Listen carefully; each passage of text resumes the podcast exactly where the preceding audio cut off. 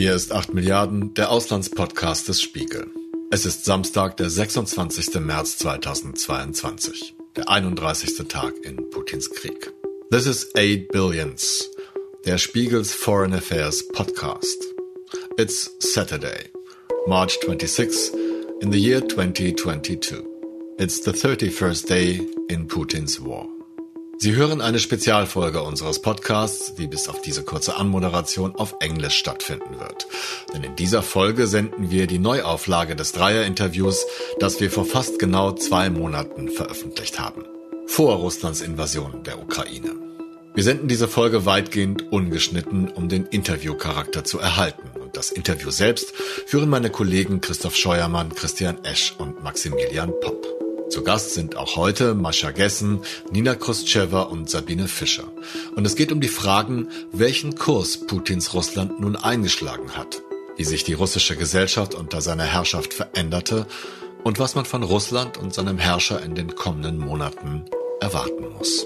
You are listening to a special episode of this Spiegel podcast, which we air completely in English. And it is doubly special as this is a reprise of the same interview we aired almost exactly two months ago. We left this episode in a raw and only slightly edited state to conserve its character as a live interview. The talk is conducted by my colleagues Christoph Scheuermann, Christian Esch and Maximilian Popp. They'll be talking to Mascha Gessen, Nina Khrushcheva and Sabine Fischer, all three of them qualify as experts on Russia, its people, and its leader, Vladimir Putin. All right. Nina Sabine, as uh, when we spoke in mid-January, the two or three of you uh, and uh, all of us thought it uh, highly unlikely that Russia would invade Ukraine. Have you, have we all underestimated how willing Putin is to use brutal military force in order to achieve his goals? I think, I mean, I think what I said at the time was that I, I thought a, a deliberate attack was not very likely, but an escalation, an unintended escalation was actually increasingly likely. I think that was what I said at the time. So, I mean, I was rather pessimistic um, already in December, January. Um, but since in January, the negotiations on the two draft treaties that the Russians had published in December were still ongoing. And actually, there was a lot of diplomatic activity between Russia and the West, um, the US, Germany, EU, NATO, etc., etc.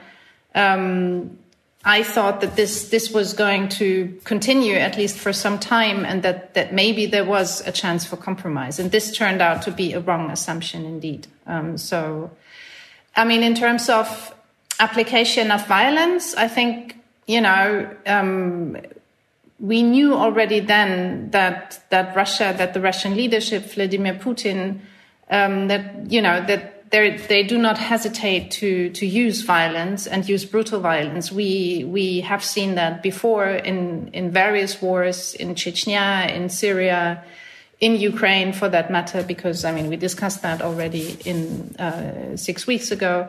Um, this is not. I mean, the the, the war in Ukraine um, started in 2014. It didn't start um, in February 2020, uh, 2022. So violence, I think nobody had any doubt that they use violence, but you know the the, the exact time and date, etc., etc. Yes, I don't think we we expected that really. Um, I was absolutely shocked when it happened because half an hour before Putin gave his insane speech at five in the morning on uh, February 24th, I thought that I was arguing that it cannot happen because it is against national interest, first of all.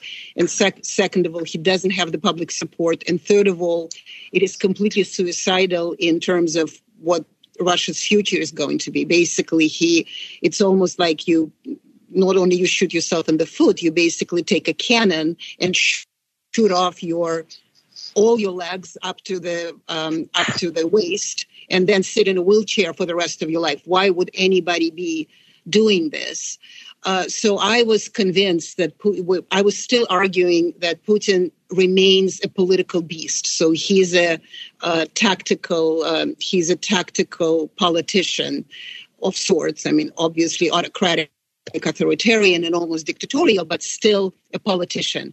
What we learned on February 24th, uh, because I still thought that um, on the 22nd, when they recognized the uh, the two republics, uh, Donetsk and Luhansk, uh, the, uh, uh, as as an independent as independent entities, I thought, okay, that would be a proportional re- response to all the American insults and you know kind of hysteria that was going on and leaking uh, leaking information. I mean, clearly, that's in my view, that's not how diplomacy is done. Conti- I continue to insist that that's not how diplomacy is done.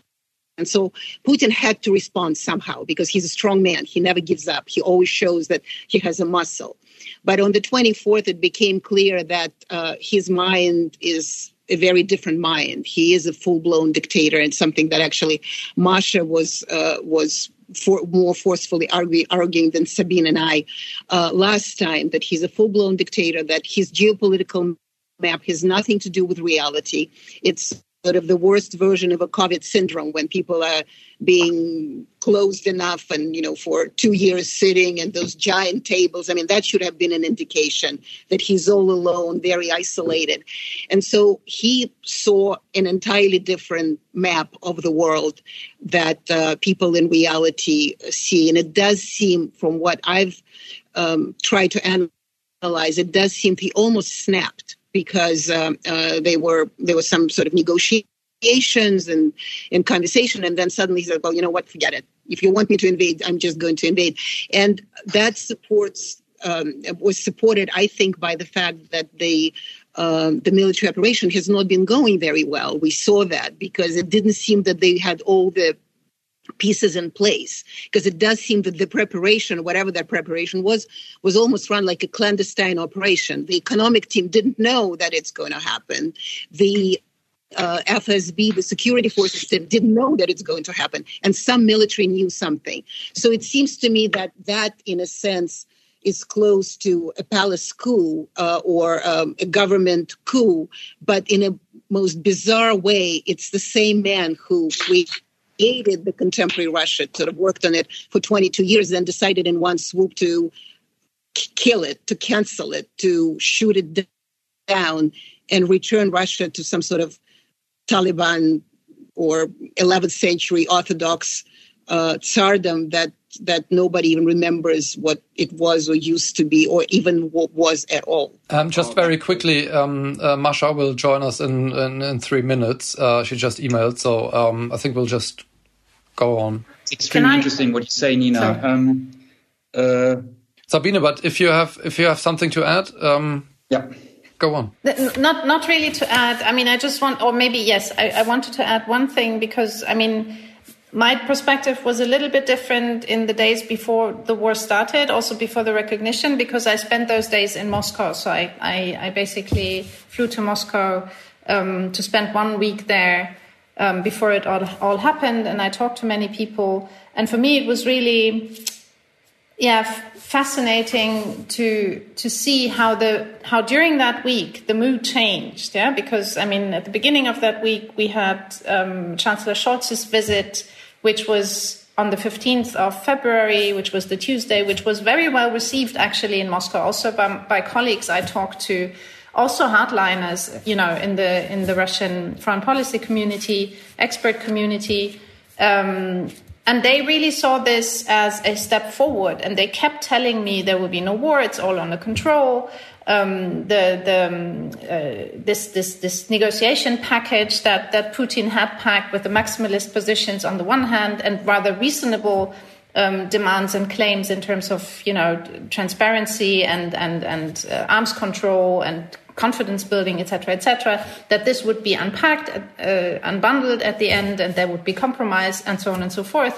And then on Thursday, the uh, Ministry of Foreign Affairs, the Russian MID, published its answers to the answers of the United States and NATO to the draft treaties on its website. And, and I read these, two this, these documents and I thought, oh, oh, this doesn't sound well at all. And then on Friday, came the first news, the first um, reports about mass evacuation from the two territories in the Donbass. And for me, this was a clear sign that this was spiraling out of control. So I think, I mean, from Friday evening, actually, I was extremely pessimistic because, and then also, I mean, um, you had a, a barrage from Friday evening, actually, of news from the territories about alleged shelling from the Ukrainian side, um, bombs, etc., etc. So I, I mean, also the propaganda turned turned around. There was a, an about face in the propaganda. The genocide narrative became very, very strong during those days. Um, so that's yeah, that made me feel very pessimistic about um, yeah about the situation. And then when the recognition was announced, I mean, for me, this was really this really felt like the next step in the direction of an escalation, really. So being in Moscow gave, really sort of, you know, gave gave me a, a different perspective slightly um, during those days.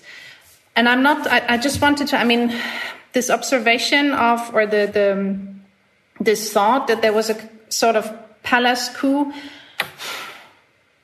I'm not so sure about it. I mean, I mean, it's Putin anyway who takes decisions. You know, I mean, the economic bloc and also business people, they have been very far removed from the from the foreign policy decision making process for many many years. Um, it's not that they they were involved until the 24th of February and then blocked out.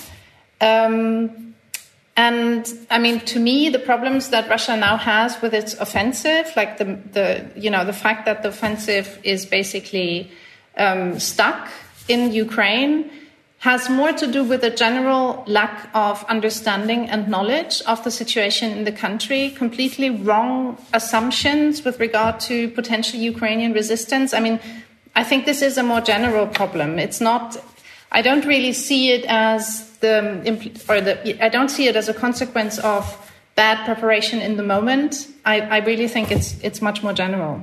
Okay, I'd like to respond on the palace coup. yeah uh, because I was not saying that there's a palace coup against Putin. I was saying, no, no, no, I understand. Seen, yeah. Right, we've never yeah, yeah. seen a man uh, because, in as you know very well, in the last 20 years, Russians lived better than ever before. The country that Russia was until February 22 was certainly restrictive, uh, or has become have been becoming more and more restrictive, but it was uh, much more prosperous than it ever was. So that was in some ways Putin's doing. So that very man turns around and says, Don't like prosperity, It really doesn't work out for me. I'm going to fight with the West because that's my uh, kind of Solzhenitsyn, Berdyaev, uh, Ivan Ilyin, all these philosophers of, of um, uh, immigrant philosophers that they concocted some sort of pan Slavic nation, decided to uh, to put forward. So that's what I was saying.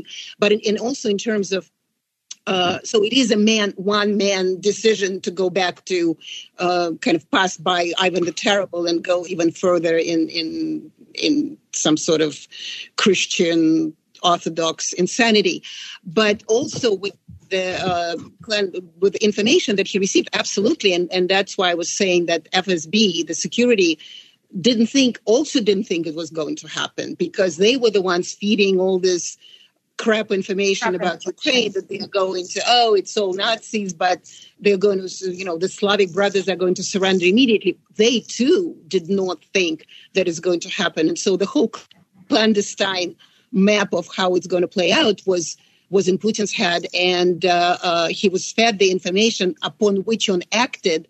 But his other teams didn't think that the acting was, was happening. So it's not that we disagree. I just I just do think that we rarely see that one man cancels out 20 years of what he was trying to do and arguing he was doing, and then just decides that we're going to shoot off the legs. Hello, Masha. Thanks for joining us. Hello, I'm so sorry. No, don't don't worry, no problem at all. We were just uh, starting and um, uh, thinking back of mid-January when we met last time. It seems uh, just uh, ages ago, although it was just uh, two months ago. And we were asking ourselves whether at the time uh, we, most of us, all of us, underestimated Putin's readiness to use brutal force against Ukraine because uh, when I think back of uh, our last talk in mid-January, it was kind of most of us thought that a full-fledged invasion of Ukraine, including Kiev, would not would be kind of improbable. What's your? Did you have to rethink your own um, position on uh, Putin, who he is, or what he's ready to do? I don't remember thinking that it was. I mean, I remember thinking it was improbable, but no, I definitely didn't think it was impossible. Yeah. Right. right? So, um, I, I think you know uh, that it's it's it's when we when we whenever we deal with possible but not but improbable events. Uh, mm. It's like the the Trump election, right? Um, where we ran into trouble was thinking that it was impossible, right? And this clearly wasn't impossible. We had the necessary information. Um, it was it was an improbable event that happened. Um, I mean, you know, I have to say, my feeling about uh, Putin's big war has always been that it was something that was on the horizon, but the question was, would he die first or start the big war first? And unfortunately, he started the big war first. If we look at, uh, at this war now, I mean, there's some kind of stalemate. What do you think will be the next phase in the war and how will it continue in the in the coming days and weeks? Yeah, I mean, you know, I'm not a great fan of of journalists making predictions. Um, I don't think we're well equipped to do that. What I think we do know um, is that that that Putin is not somebody who backs off. If he does back off, it's always a pause. It's not actually backing off. Um, so what what what I think I can say with near certainty is if there is some kind of ceasefire, and even if there's some kind of peace agreement, it will be temporary. Right? It will be a pause for him to regroup and strike again.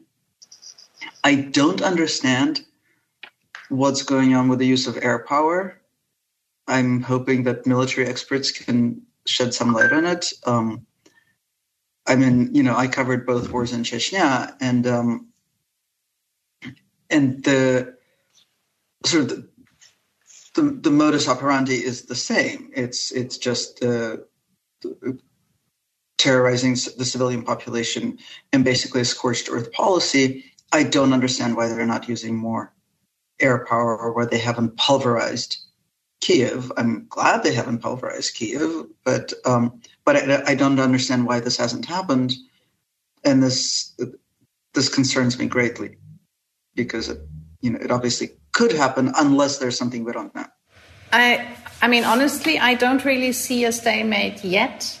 I think the situation is still dynamic, and we see Russian troops trying to move on, you know, Mariupol anyway, but also Mykolaiv, and then, you know, with regard to, or, or in the direction of Odessa, we see attempts to encircle Kiev, um, and we see movement in the east, and, and of course, Ukrainians resisting and also, um, yeah, counterattacking. So I think right now, I think the situation is still too dynamic to to speak of a stalemate.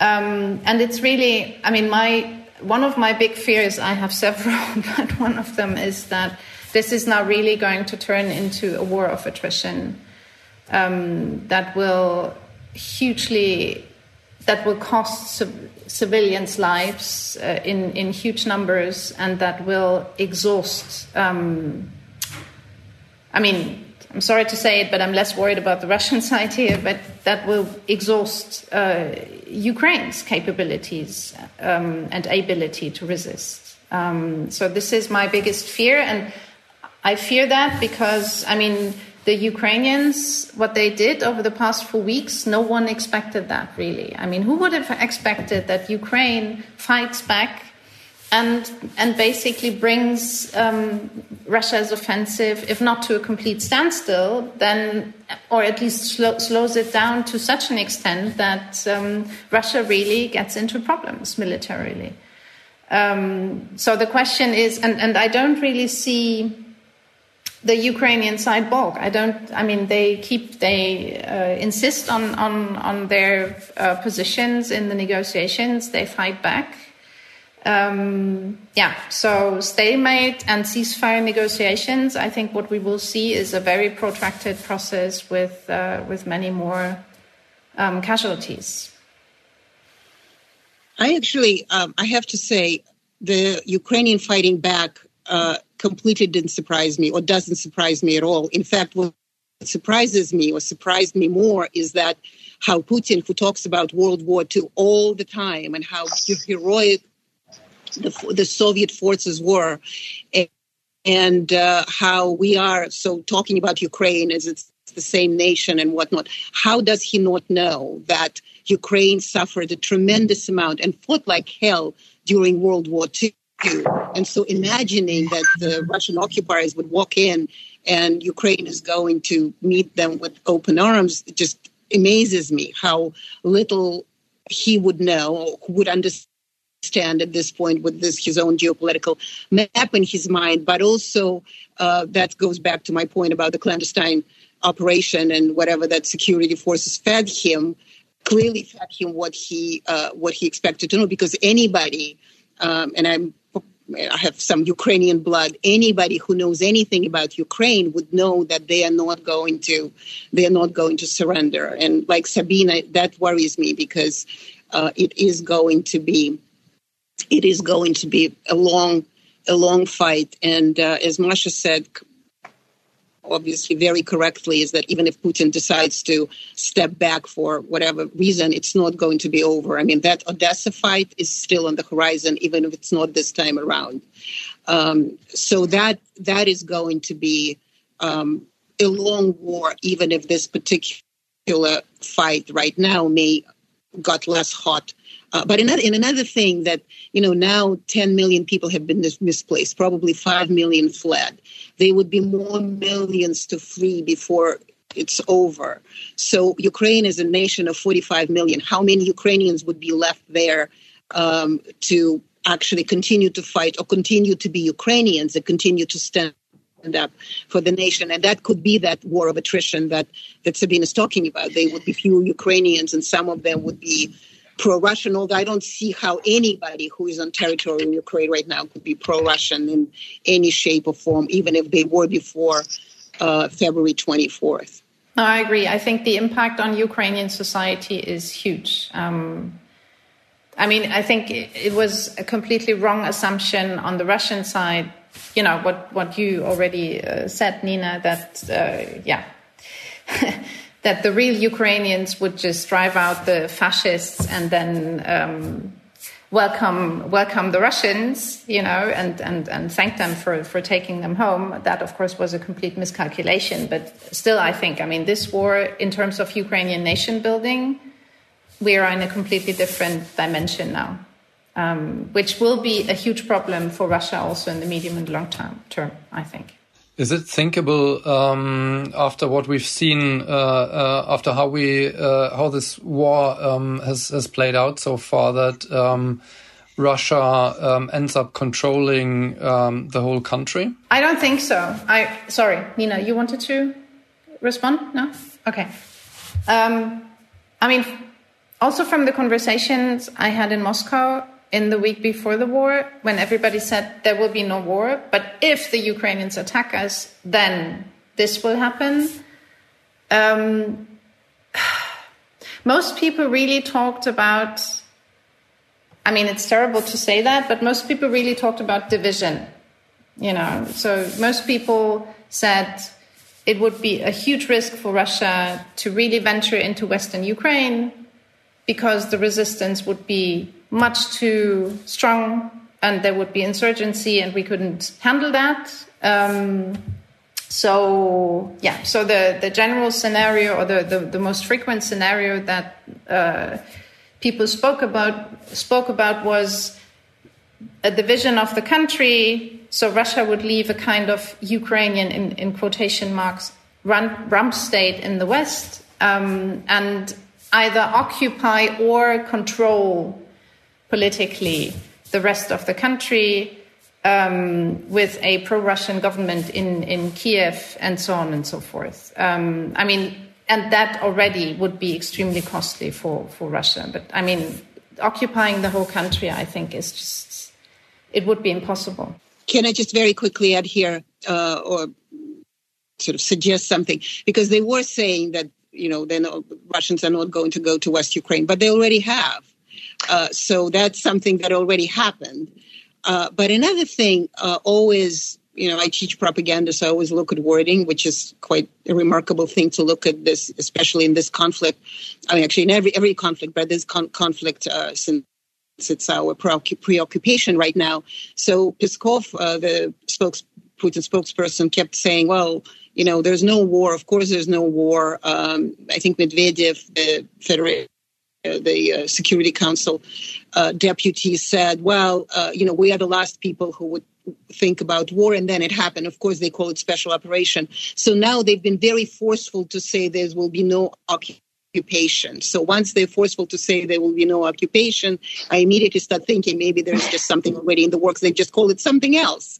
Um, so i am i i would i would think that it is possible uh, with a different name and uh, uh, that war of attrition or the occupation of attrition may still be a possibility.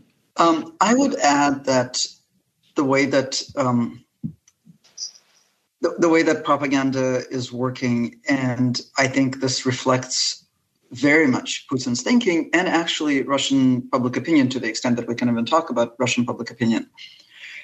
Russia is not at war with Ukraine. In that sense, calling it uh, a special military operation is internally consistent, right? It's part of a, a, consistent picture of the world. Russia is at war with the United States.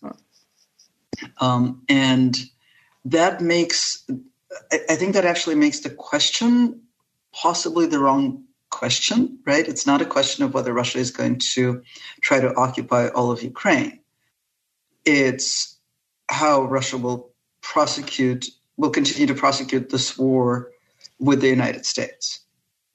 And I think Russia will prosecute it in Western Ukraine and possibly in Poland.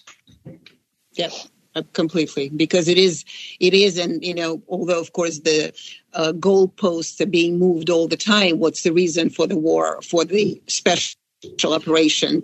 Uh, is this and it's that and something else? And then uh, Sergei Lavrov, the foreign minister, came out and essentially said, well, this war is for this special operation is for Russia to continue to be uh, on the world stage. And it is the, it's not so much about Ukraine, it is about the confrontation with, with the West. So they are even open to say that. And that's why when I, at the, the beginning of this conversation, when I mentioned all these concocted philosophies of Solzhenitsyn and Ilyin and and uh, Berdyaev and all others, you may remember that them seeing sitting in Paris or Geneva or uh, Cavendish, Vermont, they were talking about, or some of them were talking about the battle between the Eurasianist and the Atlanticist. And it does seem that Vladimir Putin is playing out that uh, that philosophical dream of uh, of uh, Russian immigrants in the West who were arriving in the West with great hopes that it's going to be whatever their dream of the West was, but then turn out to be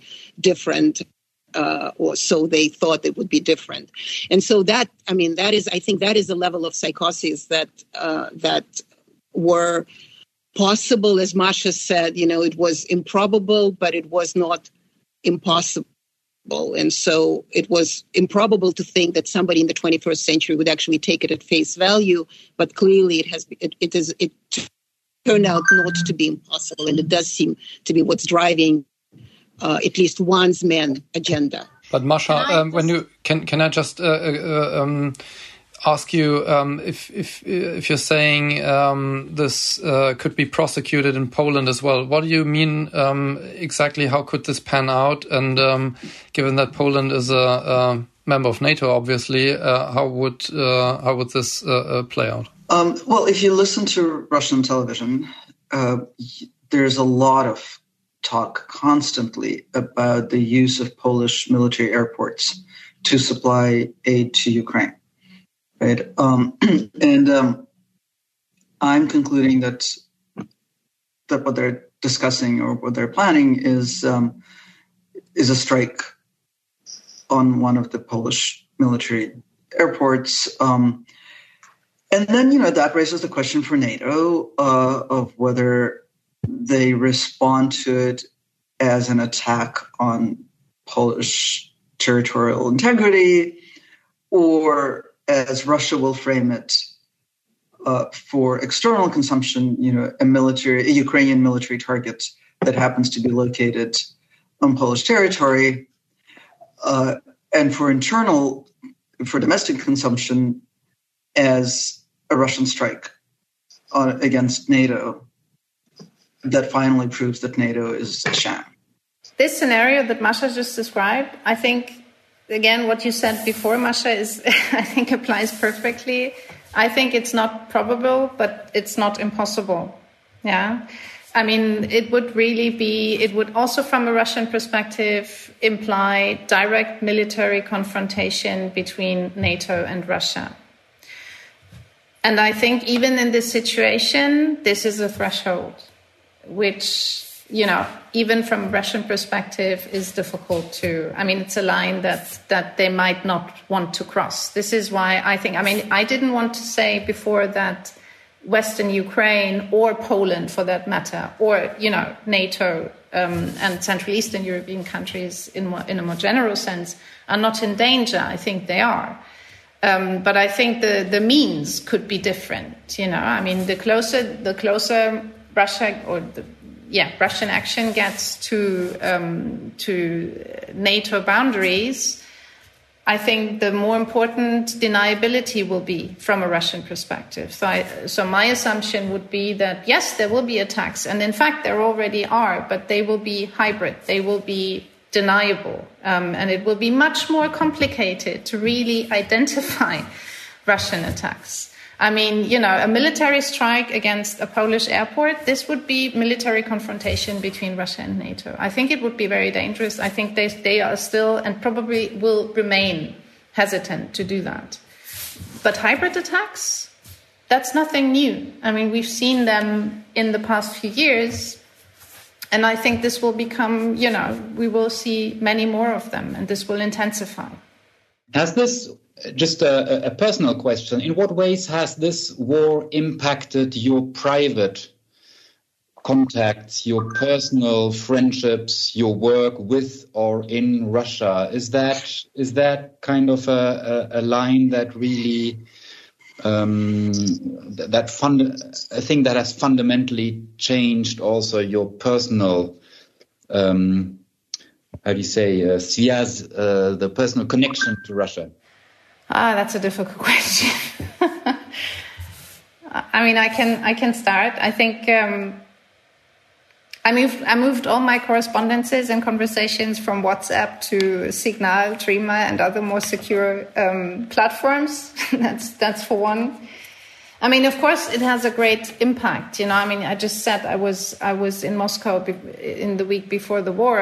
I lived there. Um, from from 2019 to 2021, I, I used to travel there. I don't know how many times per year, um, and I think this will be will become very difficult now. You know, maybe even impossible. So um, this is, I mean, you know, this is very difficult personally and also as a researcher. I mean, we will all have it will be mu- it will become much more complicated also to to collect data in Russia to you know find sources that are really reliable. You know, independent media have been destroyed almost completely. Of course, the journalists, you know, from Dozhd or Echo Moskvy or other independent medias, they are now trying to use the very few niches that are still there and set up their own YouTube channels and, you know, try to continue to work. But also for them, it, it, it will become more and more difficult to really, you know, do professional journalism. So collecting data, getting information, um, finding reliable sources, it will be very, very difficult and probably for quite a long time to come. So I think this is this is difficult on all levels, professionally, personally. Nina, Masha, how has it affected your personal? Your personal? Well, probably Masha and I, I. I don't know if I can. I mean, I'm not going to speak for both of us, but we are Russians. I mean, I'm I'm Russian.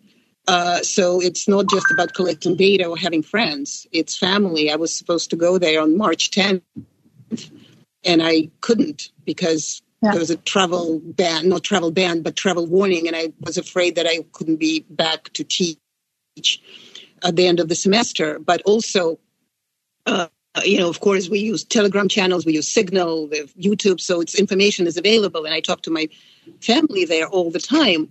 But on another level, which only, not only, but probably Russians feel more than than others right now, is that we are the country that dubbed ourselves the liberators of Europe in 1945. We helped to clean the world from fascism, and now with the pretense of fascism, we are the fascists of Europe.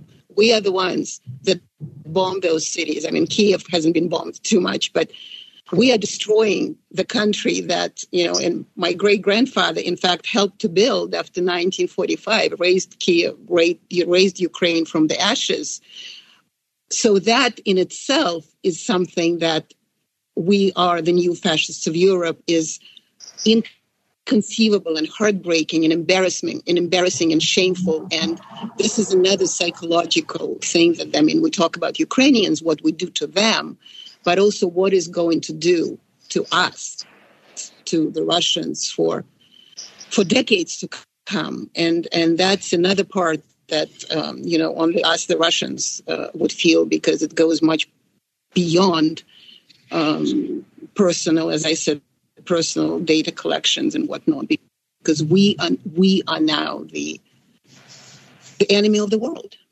I flew to Moscow on the 24th uh, on February 24th, and I stayed there for a week. And during that week, uh, everyone I knew in the city who could leave, and by could, I don't mean financially able to. I mean, you know, the, the one close friend of mine who didn't leave is going through radiation and can't leave until her course of treatment is over. Right? My entire world left. Everyone, every home that I was regularly a guest in every you know uh, every young person who my children grew up with my entire you know universe of reference in russia is has dispersed. Um, there are no good estimates of, of how many people left in those couple of weeks right after the invasion began but probably about at least a quarter million. Yeah. Um, and you know that's that's such a concentrated exodus, obviously incomparable to the 3.3 million refugees from Ukraine who are fleeing mortal danger. But we're talking about sort of the entire Russian civil society picking up and leaving the country. Everything that was left of independent media being chased into exile and being forced to close at the same time. And not only being forced to close, but having to delete all traces of their existence, right? Having to take their sites down, having to hide their YouTube channels, having to hide their social media presence for uh, in order to avoid endangering people who you know left a comment or that sort of thing. So it's it's like a world that just vanished in the course of a couple of weeks, and watching that happen. I mean, I physically traveled with uh, the TV Rain people.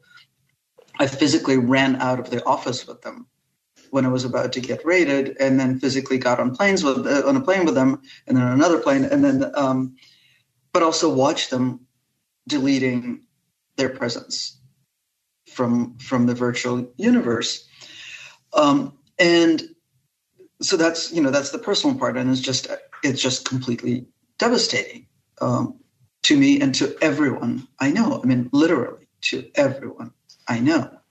Um, and there's the professional part, which is that I was able for the last eight years that I've lived in exile to not only, I mean, this is an amazing luxury, I was able to travel back and forth, but also I was able to report based on sort of a very large curated social media presence and um, uh, and because I was I was calling people and because I was watching both independent and state media, right?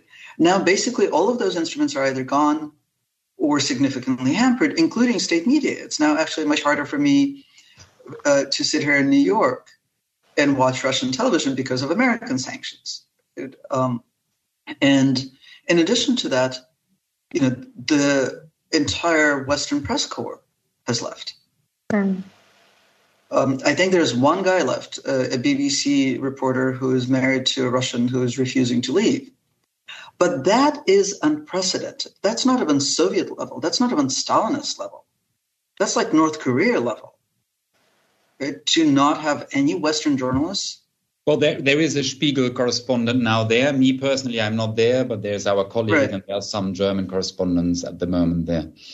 And are they staying? Because all the U.S. media have pulled all of their reporters. The problem is that it's very difficult to say how we are going forward because doing your work as you used to do is uh, legally um, uh, you run into right. you may run into legal problems, but um, so far um, a good a chunk of German correspondents is still there.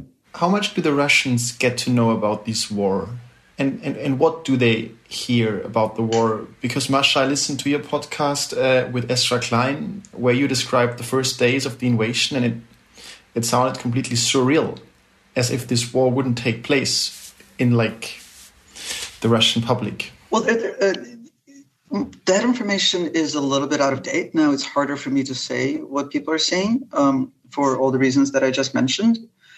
Um, but certainly, what was happening in the first couple of weeks was not only that um, that people weren't seeing you know the images of, of carnage and um, and that state media weren't calling it a war, right? It was special, special military operation, special operation to seize hostilities, special operation to uh, to bring peace. There are all sorts of um, nomenclature uh, floating around, but the the most interesting part for me was the sort of the tone and the pacing of the news, which is much harder to to convey because it's not just what things are called; it's that nothing out of the ordinary was happening on mm. Russian TV, right? Um, the newscast was five minutes long at the top of the hour.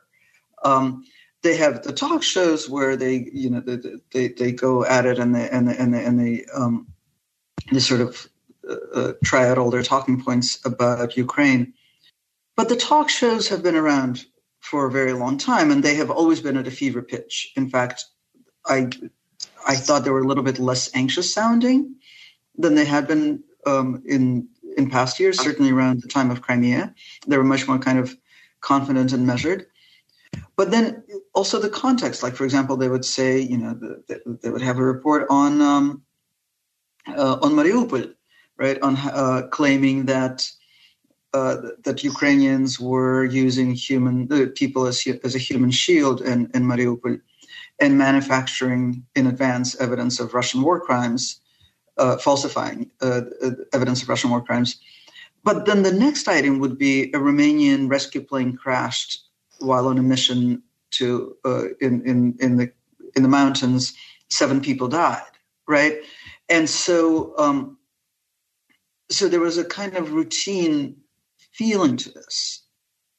And then there would be a long broadcast on all the measures that the uh, that the government is taking to repair the economy in the face of unwarranted anti-Russian, uh, unwarranted, unmotivated anti-Russian, uh, anti-Russian sanctions. So it's yeah, it's completely surreal, and it's an entirely different world. It's a world in which the big war doesn't exist. There are also a lot of people. I mean, people in the cities, the ones that protest, the one that Masha described, many who now by now left. Uh, they were and those who still there, um, the Telegram channels are being used. The the um, uh, there's still YouTube channels that are available. Um, so the blogs and also the VPNs that now everybody is using. So information is available, but these are city people. These are the people who kind of have access to, to the world in many ways.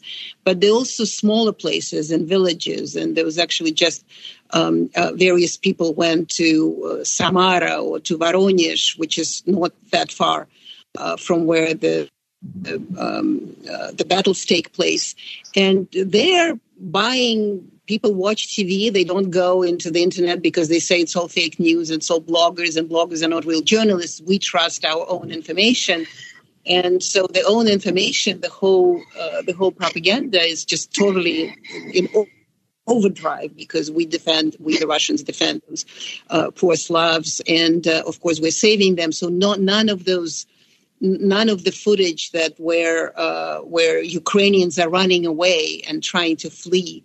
Uh, from uh, the Russian onslaught, really are not there on TV. It's all about the uh, the um, targeted military operation, and no no civilian has been hurt in the shooting of that propaganda video and and so on and so forth and in the depth of russia which is you know let's remember it's 11 time zones in the depths of russia where people had less access to kind of global community even in in in all this reasonably free years it's still very much uh, a message and you know very much that putin will defend us uh, it is interesting that you know we all grew up in the soviet union and uh, learn not to trust the Soviet propaganda. And somehow Russian propaganda, with all its gimmicks and uh, and um, and Putin bare-chested, although he hasn't been uh, that way for quite some time, somehow becomes more convincing. Or I would also kind of conclude with um, in a post-truth environment environment, people just choose what they want to believe. We don't want to believe that we invade or attack Ukraine. So we want to believe that we defend it. And people will go very far to uh, have confirmation, sort of this kind of a confirmation bias uh, to believe what they want to believe to make themselves feel better, even especially the time of such uncertainty.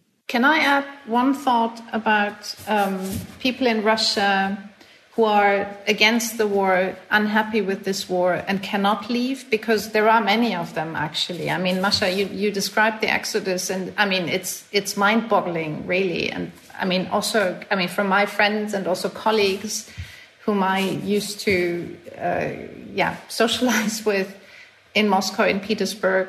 So many have left. I mean, I've, you know, for me, this is a completely different situation. The situation now that from from from my experience in all the years before that I have been working on Russia, living in Russia, etc. But at the same time, I mean, some people just cannot leave, and there are quite quite a few of them, you know, because either they don't have the money, or they have family, or they they are looking after elderly, you know, parents, etc. They cannot leave, and these people now find themselves in what I would call double isolation because not only are they isolated, marginalized, and increasingly threatened, you know, physically in Russia because the environment has turned into something that is much more hostile than you know than it used to be before 24th of um, of February because of repressions, because of the propaganda, etc., etc.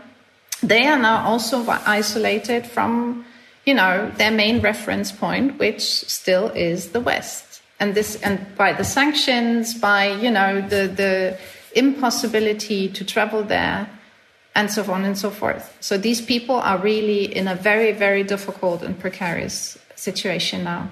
It's very hard. How will this war change Russia? Will uh, um, is is the country turning into um, some sort of fascist regime?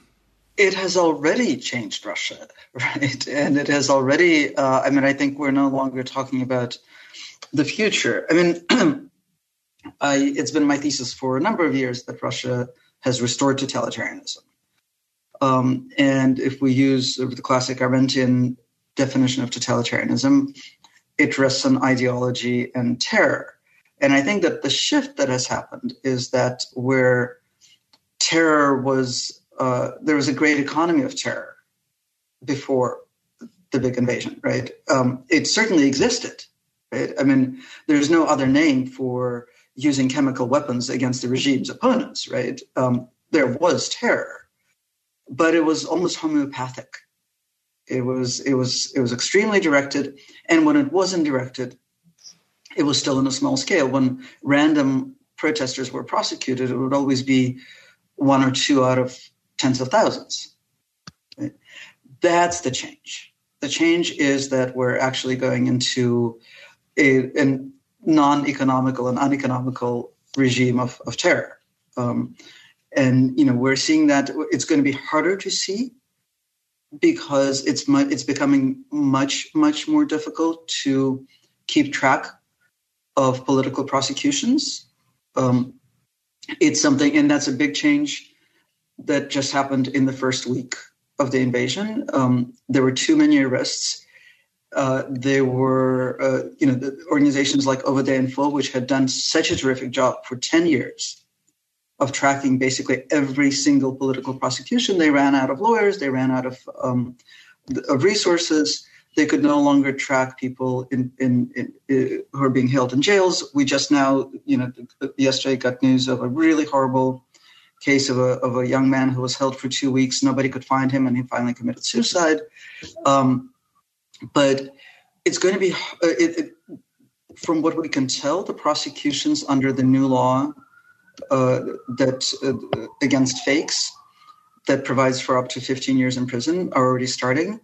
I am almost certain that prosecutions under the dormant espionage law uh, have also started. We've always had a harder time keeping track of prosecutions for high treason or espionage. Um, they tend to be much less public, um, and you know, they tend to target people who are not on the human rights organization's radars. Um, but the prosecutor's office uh, said on February 25th, I think, that they're going to start applying this dormant article of the law that basically allows them to target anybody, and I'm sure they have, right? So, um, so I think the terror has already started, and we're going to start to recognize the scale of it in the coming months. Yeah, I'm, I'm afraid I agree with that. I mean, I find myself using the, the words dictatorship and terror very regularly um, which is really, really, really frightening. And I mean, in this context and with a view to terror, let's not forget that Russia is now no longer a member of the Council of Europe. And I, I only want to quote the really blood curdling statement by Dmitry Medvedev during the first week of the war when, you know, the discussion about the membership in the Council of Europe started. And he said, well, you know, when we're not no longer a member, we can also just reconsider the moratorium on the death penalty, um, which is a very, very frightening thought, I think, you know. And um, also, Russia doesn't doesn't have a moratorium on the death penalty. That's it does. A, that's that's a very common. No, it's a very common um, uh, misconception. So Russia never ratified Article Six of the of the Council of Europe ch- Charter, and Russia imposed. They basically put a pause on the death penalty. Yeah, they okay. stopped enforcing it. They never took it out of the penal code, and they never passed a moratorium. So revoking it is an administrative act. Exactly, it's they don't. They don't even have to go to take it to parliament. I mean, it was a precondition at the time, both for the peace, uh, partnership and cooperation agreement with the European Union and for the membership in the Council of Europe. But it's true; it's an administrative act, so it, it could be done very quickly. That's true.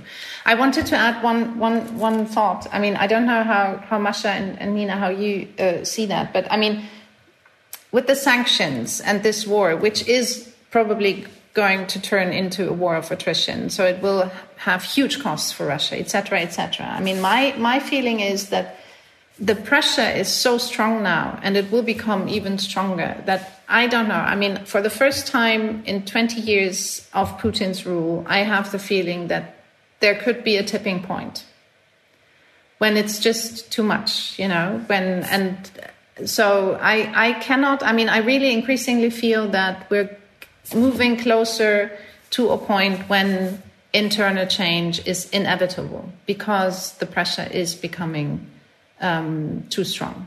Then what kind of change that will be is another question, of course. But um, but I think the the situation as such could amount to something that that really um, could become dangerous for Putin's rule.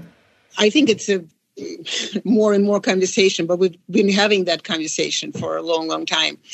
Uh, possibly, but I wouldn't even with without Putin, I would not disregard the existence and continuation of the system because at this point, um, the Lavrentiy Beria fate may await him. That's possible uh, because but he has created or strengthened the system of governance, which is the security forces, the FSB system of governance that uh, is not going to go away because they are not going to have the new redistribution of wealth and whatnot. So it may become less toxic, but uh, um, and conversation has been going on but it doesn't seem it doesn't mean that the system would be uh, would would collapse uh, so that's something that uh, we should also remember that they are not going to give power that much and and you know with Beria it was lucky because then um, the leadership then, post Stalin, decided that being scolded on the red carpet by the communists is better than being hung by the tree on the trees by uh, by the KGB. Uh, this time around, I'm not sure, but that go back to my kind of original point that the FSB was feeding Putin certain type of information, and they were very upset. What I was told by higher ups that they were very upset that this thing happened. And yet, how quickly something we've just discussed the complete elimination of civil society, uh, independent media, whatever was left of it, uh, and so on, how quickly they moved in with their own agenda. So they may not want the war in Ukraine, but they're certainly using it as an opportunity to strengthen uh, to strengthen their own their own force. So. Um, Putin, yes, but it's also, I think, a great a great deal of wishful, wishful thinking that suddenly just we are going to turn and it will be destalinization or deputinization and we'll move forward to the more open world. I mean, it is it is a wonderful possibility, but I do I just don't think that uh, whatever that strengthening of his be that Putin has been very deliberately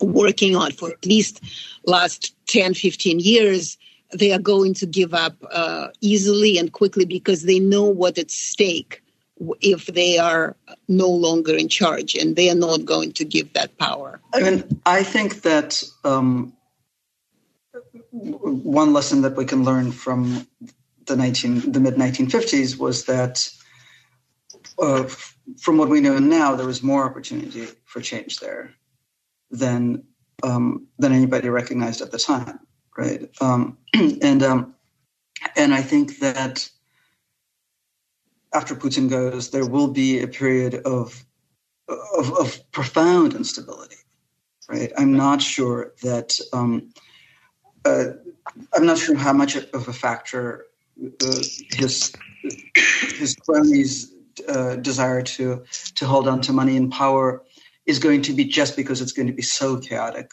uh, because it's such a one person structure.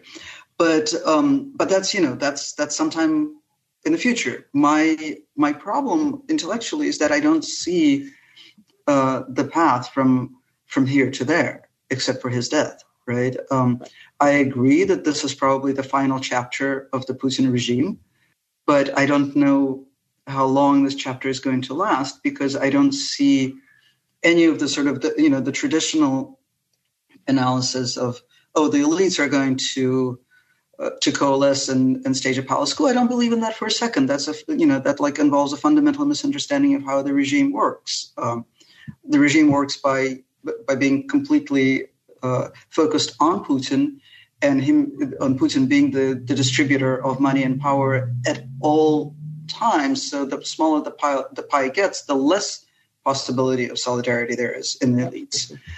Um, and and I don't, you know, the masses are not going to rise up. Uh, the masses are living in a state of terror.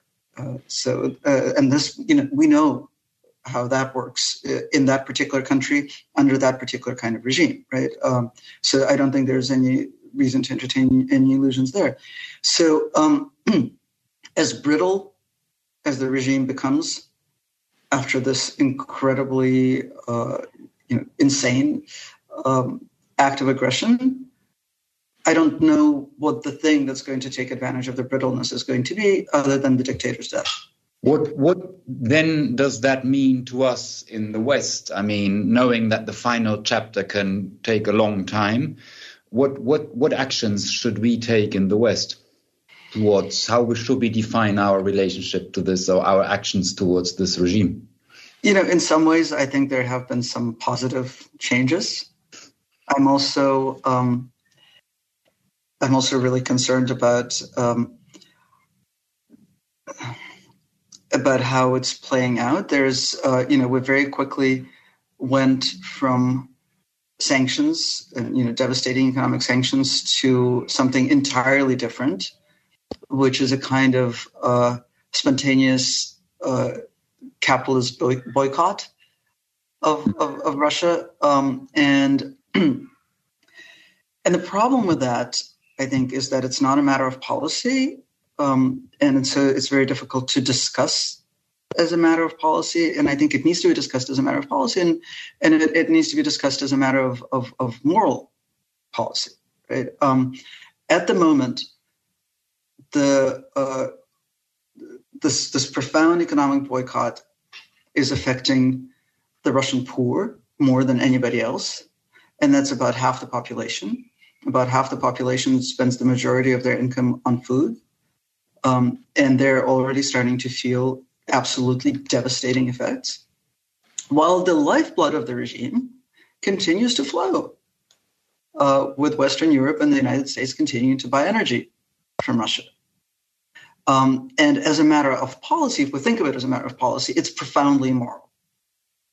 Um, and and so, you know, I think what the West needs to do is stop celebrating the devastation that it is inflicting on Russia, and start talking about the values at the basis of this devastation. Right? Um, I don't see a way out of it without devastating the Russian economy, or I don't see a way for the West to behave. But there has to be something other than vengeance uh, and and meanness driving um, this, and it has to be a matter of policy and not and and not sort of um, popular behavior. I completely. I mean, I you couldn't have said it better because it's just I was just in Vienna and there was a um, Tolstoy either library or I forgot whatever it is. The put the Tolstoy picture on on the wall and it was it was. Uh, uh, graffiti was all over it, uh, and there were Pushkin portraits in the garbage in libraries all over Europe.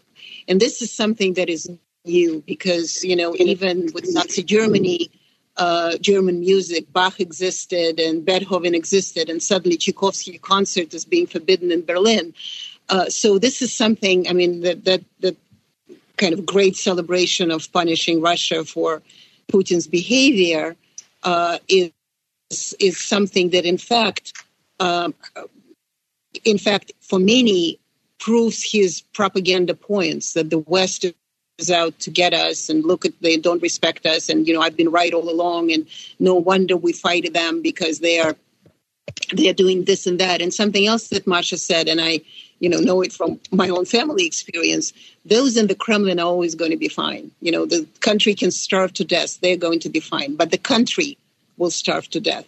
And so instead of doing that blanket sanctions, I mean, blanket sanctions are important, they still need to be policy related. They need to be targeted, not the way targeted, you know, we target Deripaska, but we don't tar- target um, Abramovich or something. I mean, they, they should be targeted, but targeted um, and even, I think, James Psaki and uh, um, uh, Liz Truss and all these people who speak on behalf of diplomacy said, well, unfortunately, oh, actually, Victoria Nuland, unfortunately, the uh, unfortunately the Russians would have to suffer.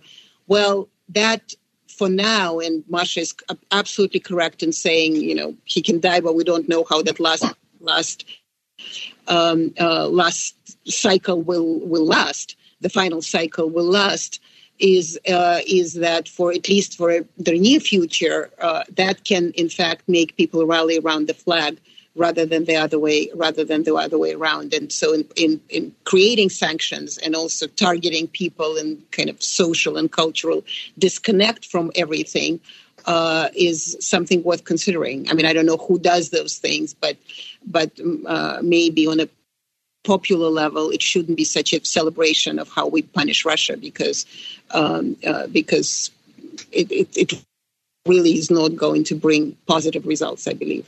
Okay, I think I have a slightly different background here because, I mean, in Germany, honestly, I think. Uh, I actually don't see people celebrating the sanctions. I mean, that, that may be different um, in the American debate. Um, I think in Germany, there's a lot of worry, a lot of concern also about Russian society. Um, specifically civil society, of course, and people who are critical towards the regime and are against this war, but but also in, in a more general um, sense. So I think the debate here is a little bit um, different. But I wanted to I wanted to add another point because uh, I mean. Um, agreeing to to basically everything that that Masha and, and Nina said. I mean, to me, this question is also very closely linked to the actual war Russia is now waging against Ukraine um, uh, and its results. And I think it is an essential interest from our perspective to, to help and support Ukraine to preserve its statehood. Because this is what this is really about. I mean, this war is being waged to destroy Ukraine as a state.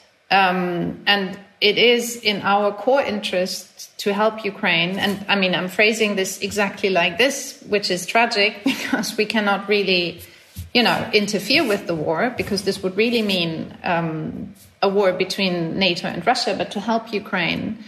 Um, prevent this. So, everything that is being done in terms of support for Ukraine, politically, economically, in terms of weapons supply, etc., etc., is in- incredibly important. Also, in our relationship with Russia, I think.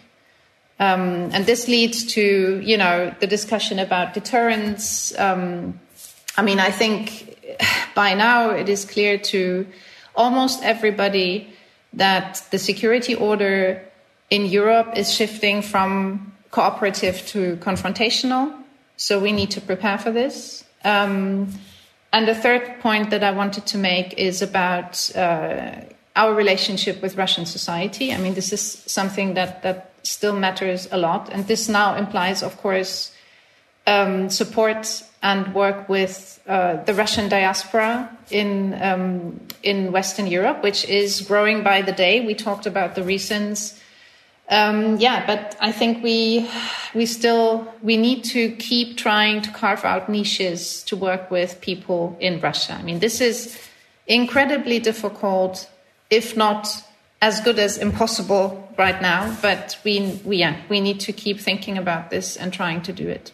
Well, we do, and yet, for example, the British scientists decided they're not going to work with the Russian scientists, or the Nordic Council canceled relationship with the uh, with the Moscow PEN. So it is, uh, once again, yes, yeah. we do, but emotionally, nobody wants to because it is the, the price of an empire. It's not just Putin's war, it becomes an imperial war. And if it's an imperial war, then all the Russians are, are guilty of that. And I think that hopefully uh, can change at least at least a little bit because since we keep going to the 50s, uh, it, it is when the when the scientific and cultural relationship were were the beginning of opening of opening uh, the Soviet Union to the West. Now, unfortunately, we're going the other way around for no reason whatsoever. As Masha said, you know, the psycho decision of one man. Uh, but it, this really should not be stopped because uh, because the the more restrictive the relationship are and the longer they are restrictive, uh, the worse it is for uh, for Russia's future. But I mean, that also requires some discernment, right? Um, yes. On the on the on the one hand, uh, you know, uh, American and other Western universities and cultural organizations are suddenly you know, waking up uh, to uh, to dealing with Russia. On the other hand, like, you know, why was Columbia University, for example, taking huge grants from the Russian Culture Ministry for translating Russian literature into English? Like, really, Columbia University can't afford um, to translate Russian literature without uh, Russian state funding?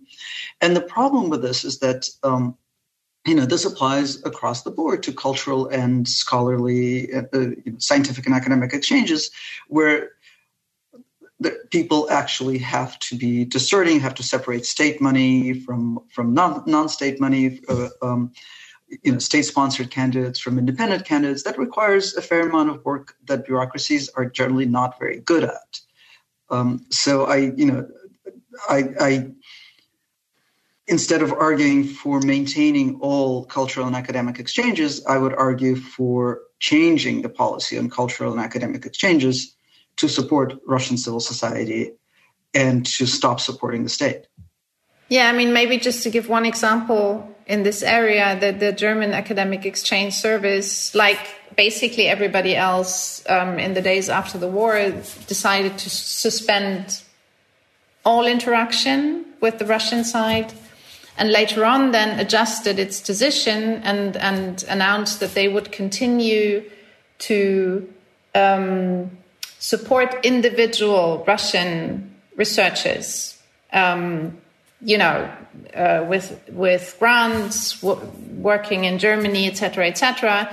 But but keep the the cooperation, for instance, with Russian universities suspended. And this is, I think, a very sound and actually even wise decision. Yeah, and this is, in my view, exactly the direction that that we need to go to.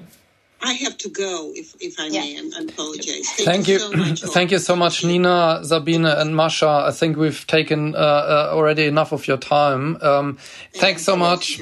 And apologies again for being late. No worries, Masha. Thanks so much. Bye-bye. Bye.